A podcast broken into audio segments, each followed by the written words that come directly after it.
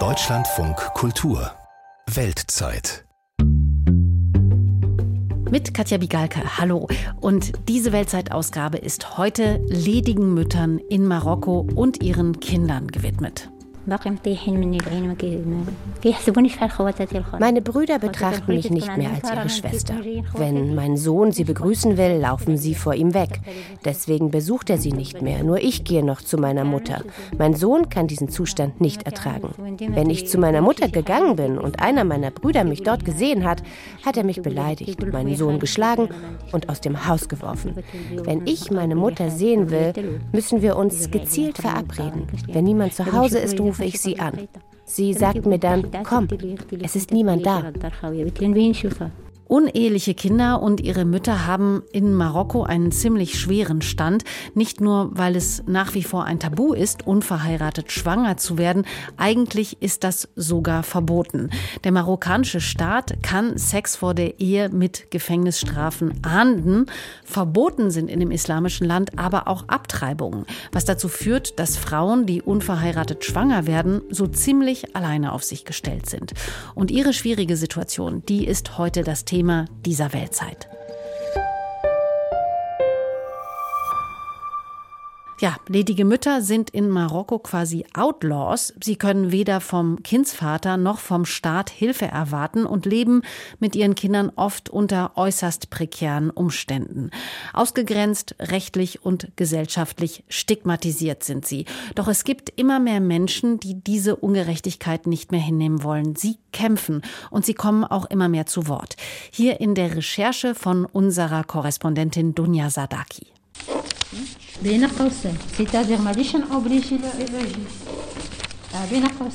Eine Sozialarbeiterin geht den Papierstapel mit Fatiha Blatt für Blatt durch. Geburtsurkunden, Anträge, Gerichtsunterlagen. Sie sitzt an ihrem Schreibtisch in den dunklen Beratungsräumen der Frauenrechtsorganisation Association Enachil in Marrakesch. Mir ist aufgefallen, dass sie den Antrag im Namen der Mutter gestellt hat. Aber der Richter wird das nicht akzeptieren. Wir werden es mit dem Namen deines Sohnes beantragen, weil er jetzt volljährig ist. Mit 18 hat er das Recht, das selbst zu machen. Seit 2004 hat die Mutter das Recht, den Antrag für Minderjährige zu stellen. Vorher konnte das nur der Vater. In der Association Anachil werden Frauen, die ungewollt und unverheiratet schwanger geworden geworden sind, seit 1997 beraten, sowie Fatiha. Fatiha ist eine sogenannte ledige Mutter in Marokko, eine sperrige Bezeichnung für unverheiratete Frauen, die Kinder bekommen haben im Königreich Marokko ein sozialer Makel.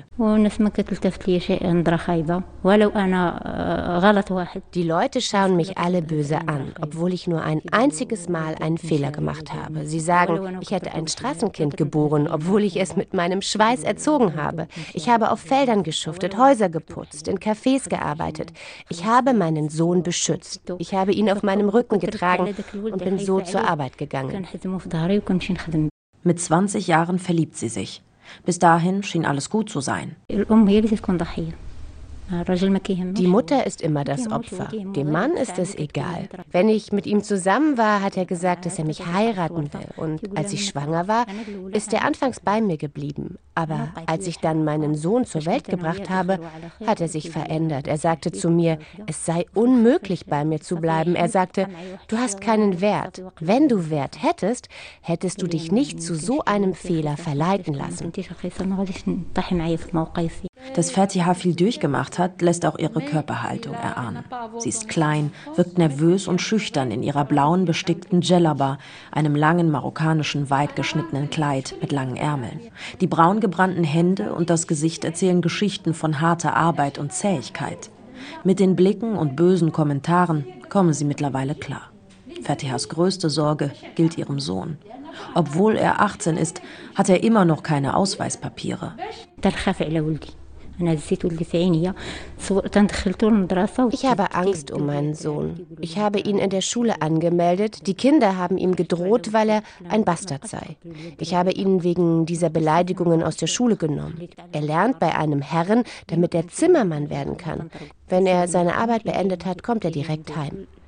Er ist nicht der Typ, der sich beschwert. Das Einzige, worunter mein Sohn leidet, ist, dass er keine Ausweispapiere hat. Er sagt zu mir, Mama, ich möchte, dass der Tag kommt, an dem ich meine Papiere haben kann. Er spricht dieses Thema immer wieder an. Ich sage ihm, es wird ein Tag kommen, an dem Gott eine Lösung zulassen wird. Deswegen sitzt Fatiha auch heute wieder hier, im dunklen Beratungsraum der Association Ernachil. Hier wird betroffenen Frauen zum Beispiel geholfen, doch noch die Anerkennung des Kindsvaters zu erhalten. Was in Europa vielleicht banal klingt, hat in Marokko eine existenzielle Bedeutung und entscheidet über die Zukunft eines Kindes. Den Nachnamen der Mutter zu tragen, ist für viele schon ein Indiz für eine uneheliche Geburt. Für die entsprechenden Kinder beginnt damit die Stigmatisierung, die mitunter von der Schule bis ins Erwachsenenalter andauert. Und selbst wenn es eine Anerkennung gibt, weder vom biologischen Vater noch von Vaterstaat können Mütter und Kinder Hilfe erwarten. Eine der vermutlich ersten Kämpferinnen für die ledigen Mütter von Marokko lebt vier Stunden Zugfahrt von Marrakesch Richtung Norden entfernt. In Marokkos Wirtschaftsmetropole Casablanca.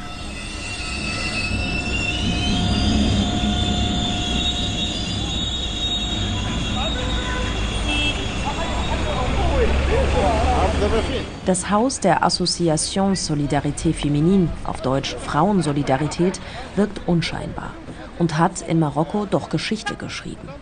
Es ist das erste Frauenhaus Marokkos. Dort treffen wir die mittlerweile verstorbene Frauenrechtlerin und Gründerin Aisha Eschenna. Eschenna ist landesweit bekannt. Sie kämpfte seit rund 40 Jahren für unverheiratete Mütter und ist eine eindrucksvolle Erscheinung gewesen. Groß, breites Kreuz, kurze schwarze Haare, Brille, große, bedächtige Schritte. In den Straßen von Casablanca geht kaum einer ohne ein Schwätzchen an ihr vorbei. Frauen begrüßen sie mit herzlichen Küssen, behandeln sie ähnlich wie eine verehrte Großmutter. Ihre beiden Mobiltelefone klingeln fast ununterbrochen. Ein neuer Fall, ein neuer Schützling, neue Sorgen. Ihr Engagement begann in den 80er Jahren. Elle était l'horreur pour les mères célibataires. Elle n'avait pas d'autre choix que es war der Horror für ledige Mütter. Sie hatten keine andere Wahl, als ihre Familie zu verlassen und oft ihre Kinder im Stich zu lassen. Die Mutter, die damals zu mir kam, war von ihrer Familie rausgeschmissen worden. Es war Anfang der 80er Jahre. Ich ging spät in der Nacht zu einer Sozialarbeiterin. Es war schon dunkel und die junge Mutter sagte zu der Sozialarbeiterin, ich bin gekommen, um um Hilfe zu bitten. Ich möchte mein Kind dem Staat überlassen, damit es in eine Familie kommt. Meine Mutter hat mich rausgeschmissen. Sie hat gesagt, sie werde es verkaufen, wenn ich nicht tue, was sie will. Sie wollte mich nicht mehr mit meinem Bastard sehen. Die Frau sagte weiter, und hier bin ich jetzt in Casablanca. Es ist dunkel, es ist kalt und ich habe Angst um diesen kleinen Jungen. Er soll doch nur in eine normale Familie kommen. Eschenna, damals selbst frisch gebackene Mutter, berichtet, wie das Baby daraufhin der Mutter entrissen wurde. Je suis sortie en cachant mes larmes ich ging hinaus und versteckte meine Tränen. Und in dieser Nacht habe ich nicht schlafen können. Ich habe mir geschworen, dass ich diese Geschichte nie wiederholen darf. Ich versichere Ihnen, dass ich nicht wusste, was ich tun sollte, aber ich wusste, das muss aufhören. Und Aisha Eschenna tat etwas. Sie gründete ihren Verein Frauensolidarität, ganz den ledigen Müttern von Marokko und ihren Kindern gewidmet. Allein das sei damals schon aufsehenerregend gewesen, erzählte sie. Für ihr Engagement wurde Aisha Eschenna gehasst und angefeindet, vor allem von Islamisten, die ihr vorwarfen, Prostitution fördern zu wollen. Eschenna sagt, sie spreche mit jedem, mit Linken, Islamisten und Menschen auf der Straße. Mit Erfolg? Was hat sich geändert? Wir haben Tabus gebrochen. Ich habe Ohrfeigen bekommen. Es gab Freitagsgebete, in denen über mich gesprochen wurde, als die Frau, die Prostitution fördert. Sie haben mich dafür verdammt, dass ich Müttern helfe, ihre Babys zu behalten. Was sie vergessen ist, dass sie, die Männer es sind, die diese Kinder haben, nicht nur die Frau. Im Koran wird es klar gesagt, es gibt eine Eizelle und ein Spermium. Und macht ihr Sexualerziehung? Ich habe ihnen gesagt, ich fordere das nicht von dir, sondern der liebe Gott, in dessen Dienst du stehst. Ich sehe deinen Dienst an Gott nicht, habe ich gesagt. Ich hatte immer Streit mit Islamisten oder religiösen Extremisten. Die religiösen Extremisten waren aber viel gewalttätiger. Man konnte nicht mit ihnen reden. In ihrer hellblauen bestickten Djellaba, ein blaues langes Tuch um den Hals, führt Aisha Shenna durch das Hammam ihres Vereins. Beim Erzählen lehnt sie an die beigen Kacheln der Umkleide.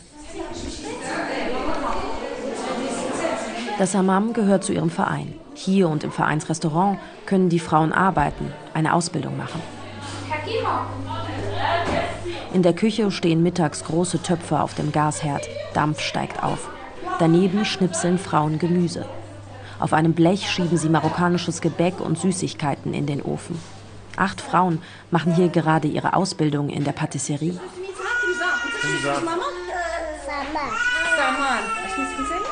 Ein Stockwerk tiefer werden ihre Kinder in einer Krippe betreut. Aisha Shennas Nichtregierungsorganisation Frauensolidarität versucht Mädchen und junge Frauen mit unehelichen Kindern auf verschiedenen Ebenen Hilfe zu bieten. Sie werden drei Jahre lang in Berufen ausgebildet, erhalten Lohn, ein Dach über dem Kopf und Betreuung für ihre Kinder.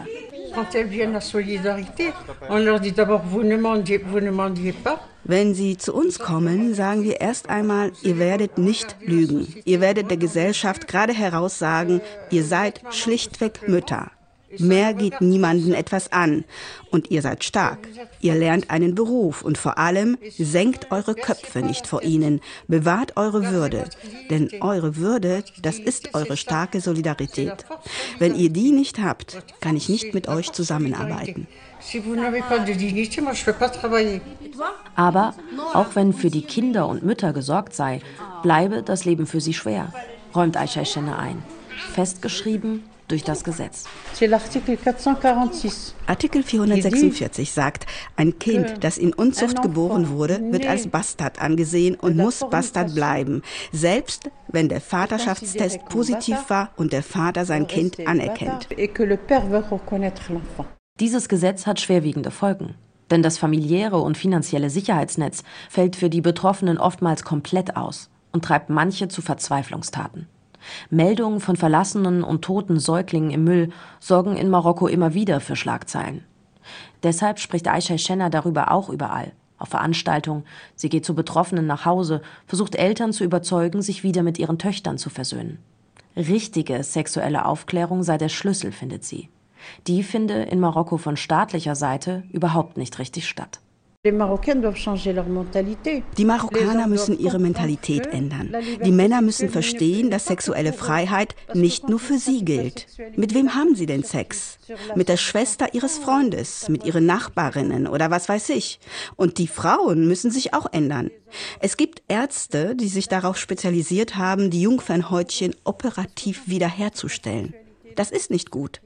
Ich war die erste Frau, die über solche Probleme öffentlich gesprochen hat. Aber ich habe das Gefühl, ich spreche ins Leere. Ihr größtes Ziel? Eine gesellschaftliche und gesetzliche Anerkennung der ledigen Mütter und ihrer Kinder. Das hat sie zu Lebzeiten nicht mehr erleben können. Aisha Schenner starb im September 2022 im Alter von 81 Jahren nach langer Krankheit. Aisha Schenners größter Erfolg in Marokko wird über die ledigen Mütter und ihre Schicksale öffentlich gesprochen und seit kurzem auch mit neuen, modernen Mitteln.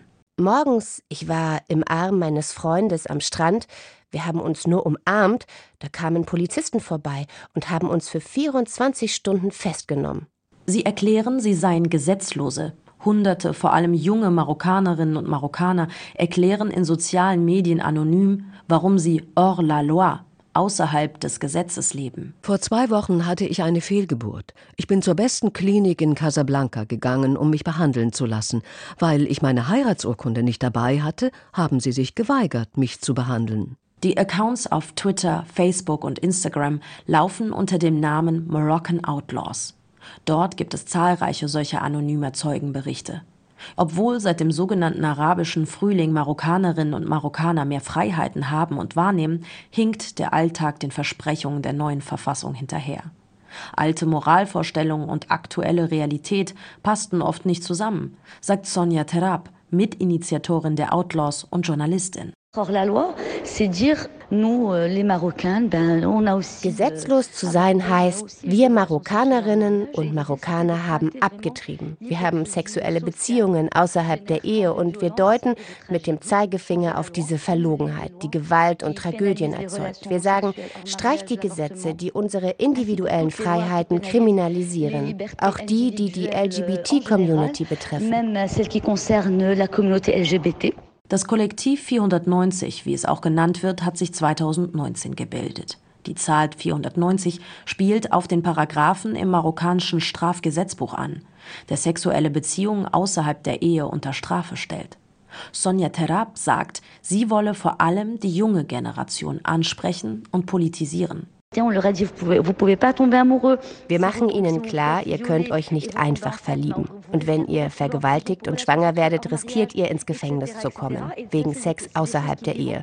Das erleben sie ja jeden Tag, egal welche jungen Leute in Marokko sie fragen. Habt ihr schon mal Probleme mit der Polizei gehabt, weil ihr als Partner unterwegs wart? Oder hattet ihr eine Abtreibung? Viele werden Ja sagen. Solche Geschichten sorgen regelmäßig auch für Schlagzeilen in Marokko. Zum Beispiel die Verhaftung der Journalistin Hajar Raisuni. Nach einem Frauenarztbesuch wurde sie 2019 von der Polizei festgenommen, wegen illegaler Abtreibung und Sex vor der Ehe angeklagt und verurteilt. Bis zum Schluss plädierte die kritische Journalistin auf unschuldig und sprach von einer politischen Einschüchterungskampagne gegen sie die Geburtsstunde der Bewegung. Wir wollten damit sagen, es reicht uns, wir haben genug. Diese Affäre wird nicht einfach so vorübergehen wie so viele zuvor.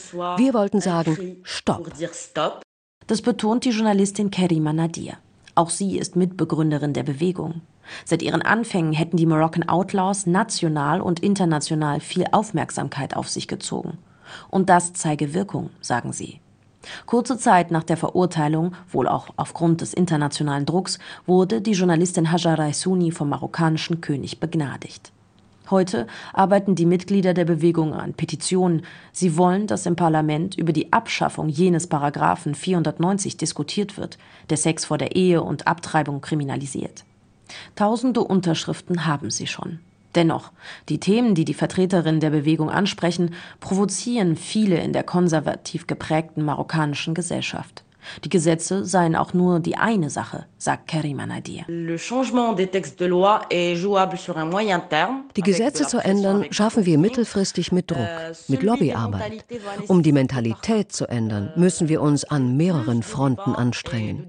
Wir brauchen Sexualkundeunterricht in den Schulen, mehr offene Debatten über individuelle Freiheiten, in den Medien, im öffentlichen Raum.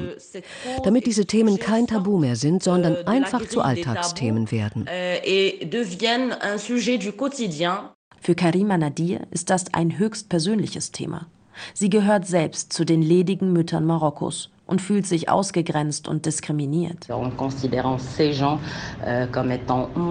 Man sieht uns deshalb als Bürgerinnen zweiter Klasse an, als weniger menschlich. Frauen wie ich werden betrachtet, als ob sie ohne Moral und Ethik wären, verurteilt von der Gesellschaft wie eine Prostituierte. Es ist nicht einfach. Als ledige Mutter hat Karima Nadir auch deswegen das Kollektiv 490 gegründet. Es ist hart. Stellen Sie sich vor, wie grausam die Gesellschaft ist, die diese Kinder ausschließt und verurteilt. Und das kann dazu führen, dass die Kinder anfangen, sehr früh Drogen zu nehmen oder sich aggressiv gegenüber der Gesellschaft zu verhalten. Verständlich, wenn man bedenkt, wie aggressiv sich die Gesellschaft ihnen gegenüber verhält. Marokkos Sexmoral ist paradox. Trotz der strengen Gesetze sind Verhütungsmittel wie die Pille oder Kondome für wenig Geld zu haben.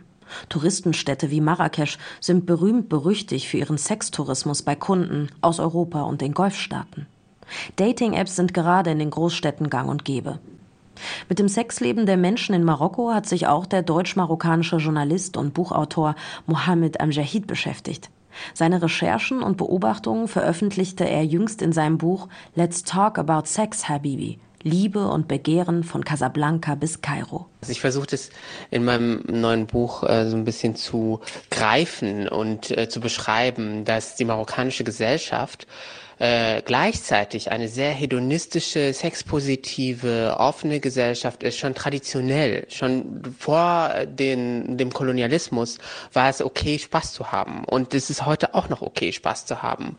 Und das mischt sich aber mit äh, in weiten Teilen der Gesellschaft dann so eine sehr konservative Haltung, die die ähm, Konsequenzen aus diesem Hedonismus dann nicht mittragen äh, möchte. Also wenn ähm, man heterosexuellen Sex hat, dann kann es passieren, wenn er nicht geschützt ist, ähm, dass eine Frau dann schwanger wird. Und ähm, der Mann macht dann mit, solange es Spaß macht. Und wenn dann die Schwangerschaft da ist plötzlich, dann äh, heißt es, nee, das ist gegen unsere Religion, unsere Werte, unsere Tradition. Amjahid blickt dabei in die vorkoloniale Geschichte zurück auf alte Traditionen und Praxen, denen Gesetze der französischen Besetzer irgendwann gegenüberstanden. Auch der europäische Blick auf den Maghreb-Staat hinke der Realität hinterher. Aus einer Außenperspektive, zum Beispiel aus Deutschland äh, aus betrachtet, ähm, gibt es ja viele Vorurteile über die Region, nicht nur über Marokko, sondern auch andere Länder. Das sind Menschen, die leben im Vorgestern, ihre Religion ist äh, auch nicht so fortschrittlich ähm, und ähm, dabei wird aber ähm, nicht betrachtet, dass es schon eine vorislamische Tradition des Spaßhabens, des äh, Laissez-faire, des Savoir-vivre quasi gibt. Das sind ja auch die Sehnsüchte, die viele europäische, sogenannte europäische Entdecker und Kolonialisten dann ja auch in der Region ausgelebt haben. Ähm, es gibt diese ganzen ähm, Heiligenfeste, zum Beispiel im Atlasgebirge in Marokko, wo wirklich also Party gemacht wird. Da wird wirklich äh, ähm, ein sexpositiver Ansatz gelebt. Äh, die Leute tanzen und haben Spaß. Und irgendwann mal kam natürlich erstmal äh, der Islam, dann wurde das gemischt quasi Trotzdem wurden diese Traditionen beibehalten und dann kam der Kolonialismus.